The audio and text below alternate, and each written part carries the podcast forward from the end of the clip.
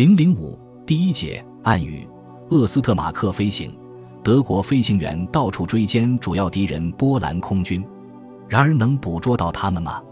跑道上弹坑累累，机库已被炸毁，备份零部件焚烧殆尽，烧毁的飞机残骸七零八落地躺在那里。这些飞机还没有起飞，就在地面上报销了。尽管这样，总还是令人感到不够放心。疑问越来越多：波兰空军到哪里去了呢？这件事令人捉摸不透。当然，敌机场遭到袭击，地面组织的确受到了沉重打击。尽管如此，人们认为敌人还会在空中进行抵抗的。敌战斗机将截击我方轰炸机。但占绝对优势的德国空军最终将北取胜利。国防军曾发表过这样的公报：空军于本日取得了波兰战区的制空权。然而，实际上并非如此，只不过是把偶尔飞来的几架战斗机打跑了而已。波兰空军避而不战，不知是什么缘故，是波兰空军比想象的还要孱弱。还是他们正躲在具有巧妙伪装的机场伺机反扑呢？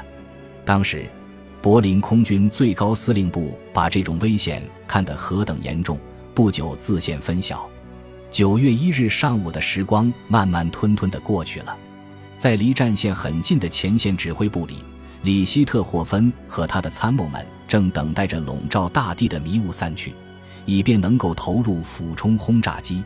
他们也正在等待第十六军从前线发来请求增援的报告，要求从空中排除敌人顽强抵抗的呼吁，但是什么动静也没有，好像陆军把空军忘掉了似的。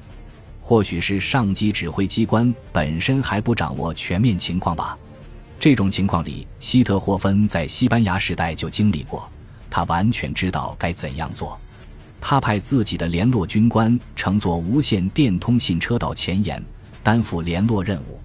如果通信车不便，就携带手提无线电台，在需要空军支援的时候，直接发报给里希特霍芬，而不必先经过陆军的师军，再经过航空队、航空师这样逐级的提出申请了，免得浪费时间。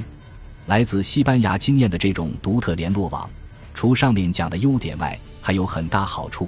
就是地面部队进攻遇到困难的时候，可以直接请求重武器、火炮或飞机实施支援；而派到前线去的那些年轻的空军军官们，在现场可以知道地面的能见度如何，从空中是否可以看到敌人，用哪种飞机攻击好，是水平轰炸机还是俯冲轰炸机或是强击机，这样他们就可以更准确地判断空中的攻击有没有成功的把握。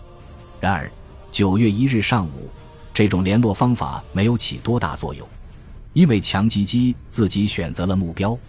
瓦尔特·西格尔上尉的第七十六俯冲轰炸航空团一大队一大早就飞向维卢尼要塞，而第七十七俯冲轰炸航空团一大队被第二航空师派去轰炸卢布利尼茨碉堡群。里希特霍芬终于沉不住气了。十一点。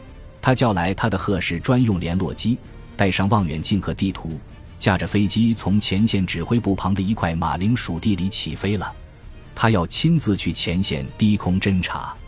他看到德国步兵在进攻潘吉村，波兰士兵正用机枪进行猛烈的抵抗，德国士兵一个个前赴后继地倒下去。里希特霍芬的联络机在战线上空盘旋的高度如此之低。这一切他都从远处看得清清楚楚，一不小心，官是飞机越过了国境，遭到波军对空火力的抗击。波兰士兵的射击很准确，方向航中弹，油箱也被打漏，汽油喷洒在空中，形成一片油雾。油箱这玩意儿要是着火的话，可就……里希特霍芬紧张的脸色刷白，但他并没有张慌失措，运气总还算不错。他好不容易拉起受伤的机头，成功的冲出步兵火力网，逃到安全地带。他驾驶着飞机转一个大弯返回国境。就在发动机发出近于空转时的喘震声的危险时刻，飞机降落到前线指挥部的旁边。这位德国空军战术指挥官由于麻痹大意，险些在开战的第一天被击落。而他偏偏又是一再禁止部下在敌方战线上空进行无意义的低空飞行的那位里希特霍芬。几年前，在他任空军技术局研究部长时，他还以同样的理由，即低速飞机在低空最容易遭到敌高炮的攻击，坚决废除了研制俯冲轰炸机的提案。里希特霍芬认为，在战时，二千米以下不便进行俯冲。然而，正是他一再反对的俯冲轰炸机，后来却成了他最强有力的武器。这倒是一个历史的讽刺。里希特霍芬根据自己在波兰战场上的经验和九月一日各大队报告中谈到的被猛烈的地面火炮击落击伤的情况，毫不犹豫地下达了命令：除了未完成任务绝对必须时，禁止低空飞行。开战的第一天。德国空军就领教了波兰地面炮火的厉害。中午十二点以后，能见度仍然不好，浓雾笼罩着地面，妨碍侦察机侦察。回来的侦察机报告说，已侦察到波兰骑兵部队正在我十六军左翼前方的维卢尼附近大量集结。此外，在秦斯托霍瓦以北，沿瓦尔塔河的贾洛申附近也发现敌人队伍。并证实，在兹杜尼斯卡弗拉铁路线上也正在向同一个地点运兵，是需要俯冲轰炸机的时候了。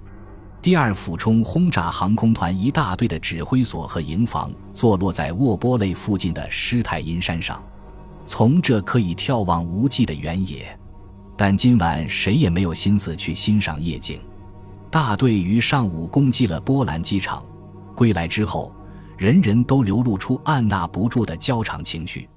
突然，第一大队指挥所的电话铃响了。接电话的是大队长奥斯卡·迪诺尔特少校，他原是一位有名的运动飞行员。打电话的是他的上司第二飞行训练团团长拜尔上校。迪诺尔特马上就要开始战斗了，新的进攻命令下达了，你马上来一下。在施泰因山脚下的尼达尔古特机场上，飞机被拖出掩体，并开始发动。在航空团司令部的谈话是简短的：三十架 G87B 型飞机并排停在起飞线上，这些俯冲轰炸机具有粗犷的 W 型机翼和特殊的起落架。十二点五十分，担任前导的三机组起飞了。不久，大队飞机也相继起飞。取得高度后，向东飞去。一座小村庄和一所孤独的房屋在眼下掠过，雾霭中浮现出一座较大的城镇。从航图看，这一定是维卢尼了。迪诺尔特少校把航图放在一旁，全神贯注地搜索着那些微小的地点，注视着攻击的目标。村子的四周冒着黑烟，村子里大路两旁有几所房子正在燃烧。对。就是这条公路，沿着它向前走就可以到维卢尼了。从飞机上看，这条公路虽然窄小，但清晰可见。